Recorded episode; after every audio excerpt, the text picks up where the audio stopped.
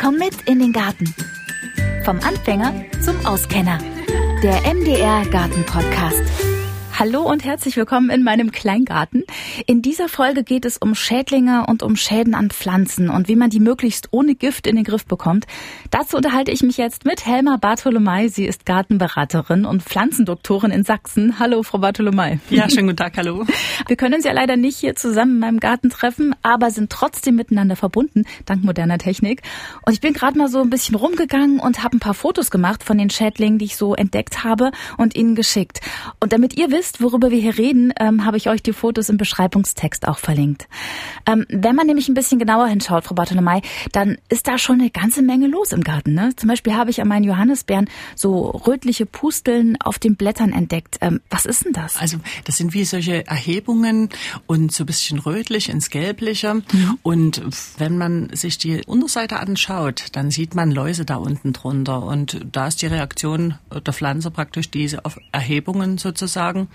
Und äh, da würde man einfach wirklich tatsächlich die Läuse bekämpfen. Und das kann einfach damit passieren, dass man die Spitzen abschneidet oder man könnte auch die Läuse zerdrücken rein theoretisch. Auch das ist möglich, wenn man das sehr gut sieht, weil es ja wirklich nur die obersten Blätter betrifft. Mhm. Man kann aber auch einfach dort wirklich mal abwarten und mal gucken. Sehr häufig kommen dort auch Nützlinge, also Gegenspieler, die dann äh, dort äh, sauber machen. Das betrifft ja meistens auch die roten Johannisbeeren.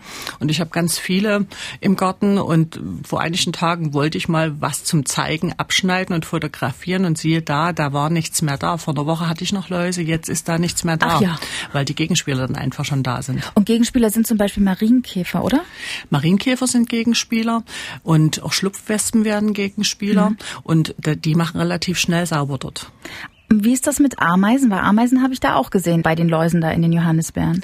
Naja, die Ameise, die ist natürlich eine, die von diesen klebrigen Ausscheidungen lebt mhm. und damit versucht sie eigentlich die Blattläuse gegen Fressfeinde zu verteidigen. Die Ameise hat ihre Position in dem Bereich des Gartens, ist also Nützling, aber dort ärgert sie uns ein bisschen, weil sie eben die Läuse verteidigt gegen Fressfeinde. Okay, also wenn da Ameisen dran sind, sollte ich die Blätter vielleicht dann doch eher abmachen. Dort würde ich versuchen, mhm. dann diese, diese Möglichkeit Möglichkeit, dass die Ameisen, also wenn es ein Stämmchen ist, könnte ich zum Beispiel so ein bisschen Leim um, um den Stamm drumherum schmieren, dass sie praktisch diese Wanderstraßen nach oben unten nicht haben, diese Ameisenstraßen. Okay, und was für Leim nimmt man da? Also entweder Leimgürtel, unter dem Begriff Raupenleimring findet man das. Mhm. Es gibt aber auch diesen Leimlose, den man dann praktisch direkt auf den Stamm draufschmieren kann, wie so ein Ring sozusagen. Und kann man, wenn man die Läuse jetzt nicht zerdrücken will und sich jetzt auch nicht die Arbeit machen will, die ganzen Blätter da einzeln abzufummeln, mhm. was kann ich denn da sozusagen sozusagen aufbringen. Also so, ich habe mal gelesen, Kernseife irgendwie. Ich kann mir nicht mhm. vorstellen, dass das so gut insgesamt für die Pflanze ist. Mhm. Aber gibt es irgendwelche Mittel,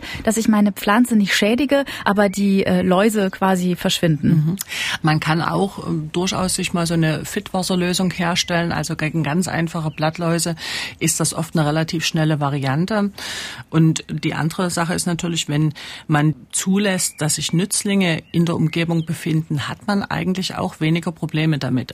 Man könnte sich ja auch Nützlinge ansiedeln, ne? Ich habe das mal im Internet mhm. gesehen, dass man sich ähm, so Marienkäferlarven bestellen kann und ich glaube auch Schlupfwespen kann man sich auch bestellen. Haben Sie sowas schon mal ausprobiert? Ja, auf jeden Fall. Also das ist was, das kenne ich schon aus Lehrzeiten noch, also ganz, ganz viele Jahre her und äh, ist eigentlich eine fabelhafte Variante, das zu ergänzen. Also in Räumlichkeiten, gerade die Raubmilben gegen die Spinnmilben beispielsweise oder die Schlupfwespen kann man dort ansiedeln. Und Voraussetzung ist es aber auch dort natürlich, dass man die Bedingungen schafft für die Tierchen. Mhm. Und ich würde aber immer versuchen, im Freigelände, also im Garten jetzt generell, einen naturnahen Garten zu gestalten und äh, möglichst eine Vielfalt zu haben an Pflanzen, auch mal zu prüfen, wo kann man auch mal was liegen lassen, sodass eben viele Sachen von Natur aus da sind, wenn man Nützlinge bestellt. Also viele dieser Sachen sind ja für die Räumlichkeiten gedacht, fürs Gewächshaus. Es gibt aber auch Sachen, die man äh, praktisch im Freigelände ausbringen kann. Ich denke da zum Beispiel an die Nematoden Methoden. Das sind Gegenspieler gegen die Larven des. Dickmaulrüssler, was macht der? Der Dickmalrüssler, das ist ein Käfer, der frisst wie kleine Buchten in Laub. Das mhm. ist also sehr häufig beim Rhododendron der Fall. Da sieht das aus, als hätte jemand mit einem Locher den Blattrand praktisch abgeknipst. Mhm. Und das haben wir aber auch bei anderen Pflanzen, da passiert das auch relativ häufig.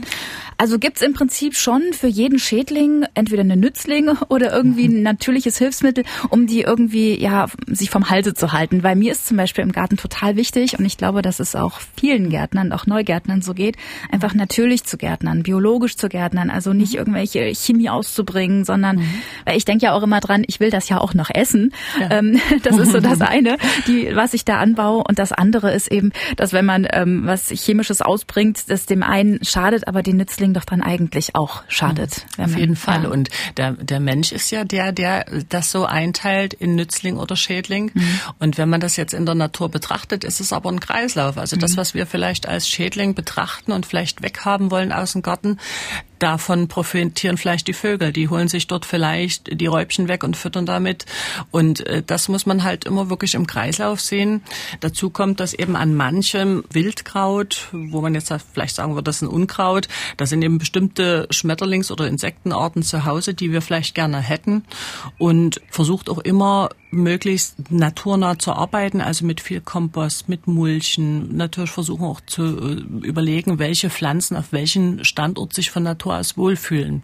Weil wenn man das gut aussucht, und vielleicht auch Mischkultur macht, die Fruchtfolge beachtet, bei den Sorten vielleicht auch Pflanzen wählt, die von Natur aus robust sind, hat man schon die halbe Miete. Und dann muss man vielleicht noch ein bisschen so die Toleranzgrenze verschieben. Also wenn irgendwo eine Blattlaus oder mal was gefressen hat, nicht immer gleich losrennen. Also manchmal regelt das die Natur einfach auch für sich. Mhm, okay, also ein bisschen toleranter sein, wie Sie gerade schon sagen, und einfach mal sagen, ja komm, dann äh, leben und leben lassen. Genau, so ist es. Naja, und dann muss man überlegen, wann, wann tritt was auf. Ne? Mhm. Wenn ich jetzt zum Beispiel im Herbst feststelle, bei meinen Astern kommt jetzt Mehltau.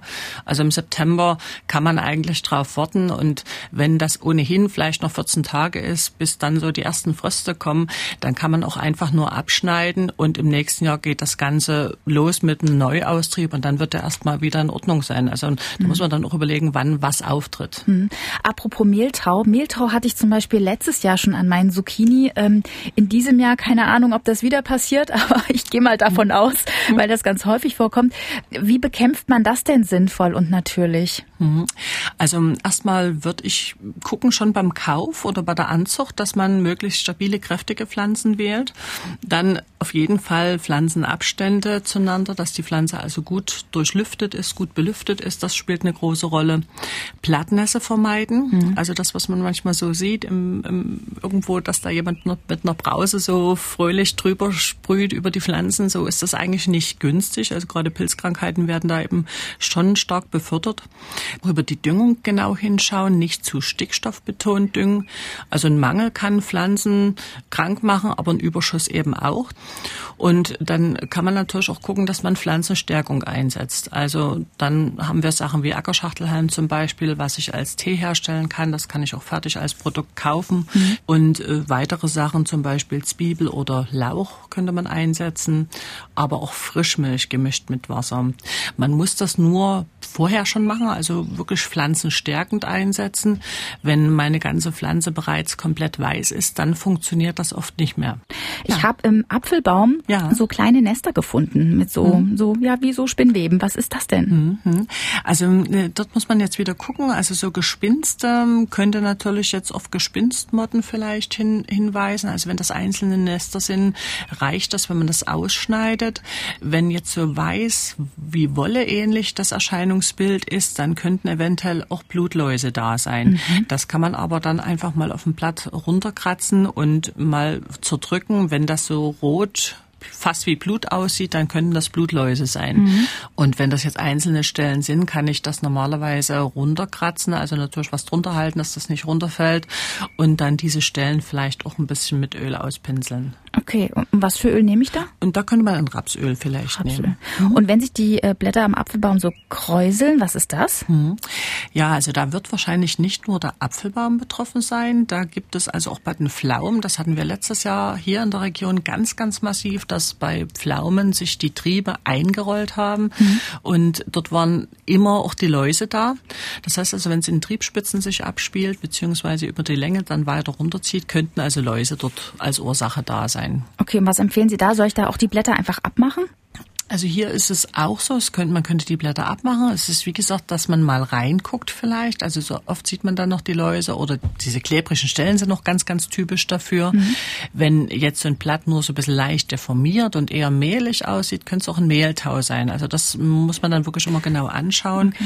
Das ist immer so die Voraussetzung, dass man weiß, was man vor sich hat, um dann die richtige Überlegung zu treffen zur Bekämpfung.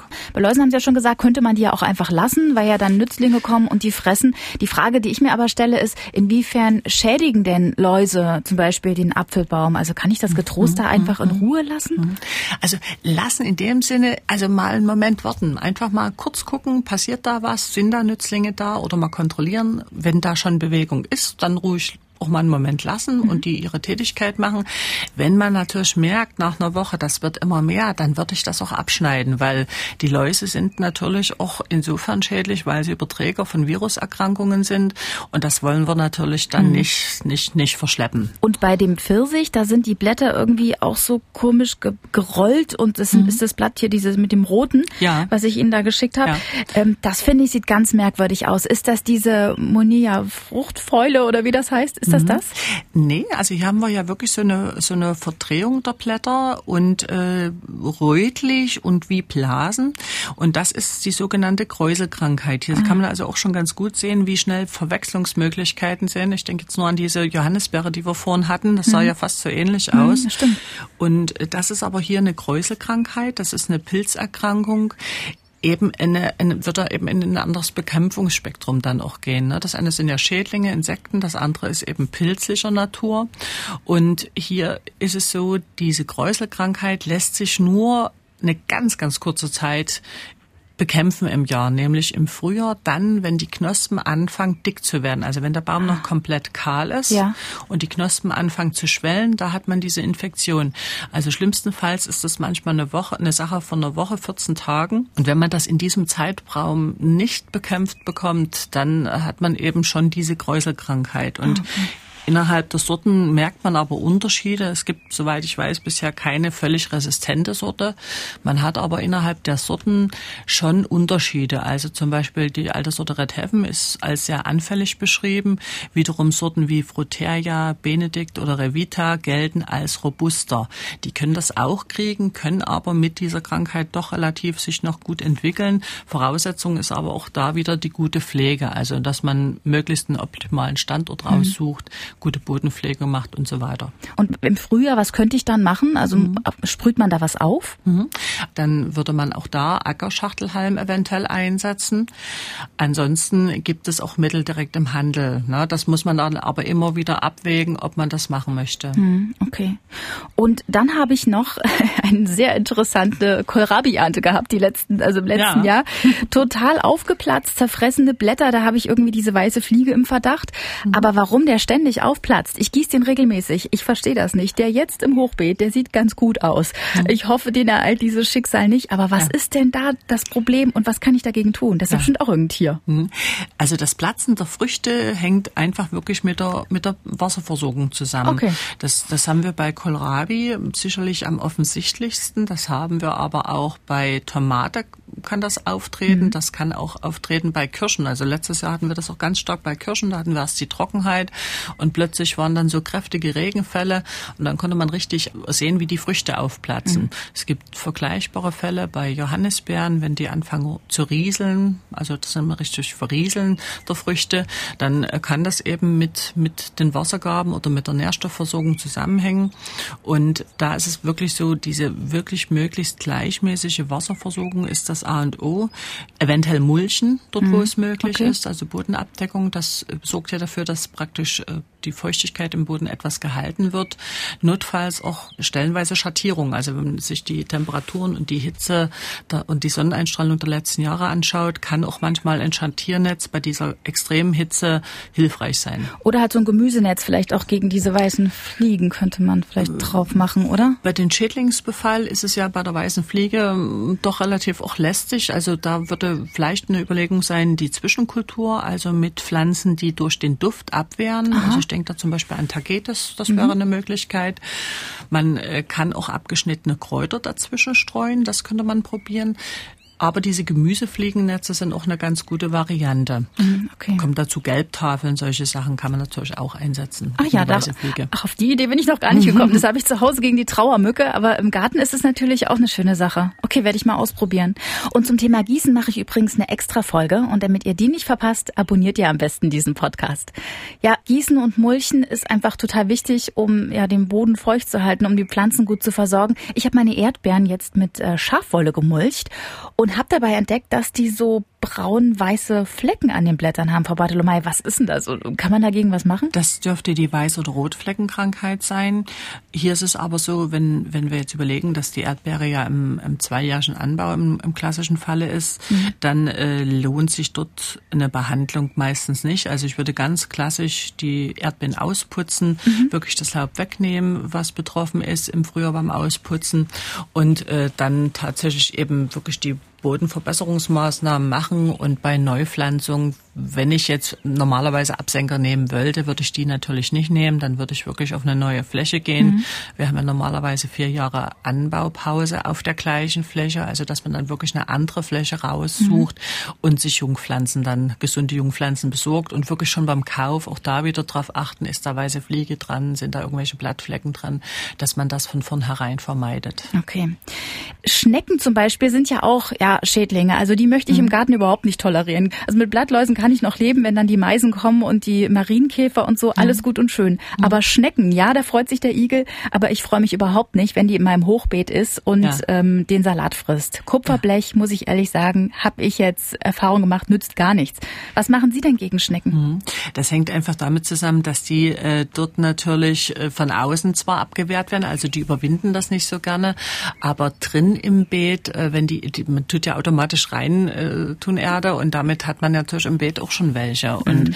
bei Schnecken, also ich versuche dort möglichst regelmäßig abzusammeln. Also wenn, wenn man bewässert hat oder wenn man abends mal unterwegs ist oder früh im Garten wirklich konsequent absammeln, das ist ganz wichtig.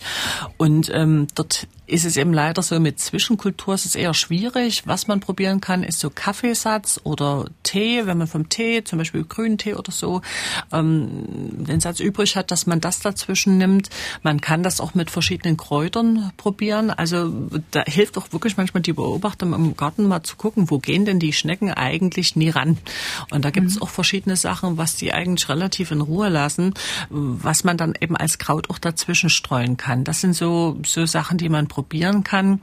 Ähm, es ist an sich so, dass wir in alten Büchern manchmal gelesen haben, dass sie einfach auch von, von Nadeln, von Fichtennadeln Streu dazwischen gestreut haben oder so ein bisschen, bisschen Holzasche sowas mit dazwischen gestreut haben. Also mhm. sowas könnte man schon auch probieren. Allerdings Holzasche nie in so großen Mengen. Durch die Schwermetallbelastung muss man wieder ein bisschen aufpassen im Gemüsebeet.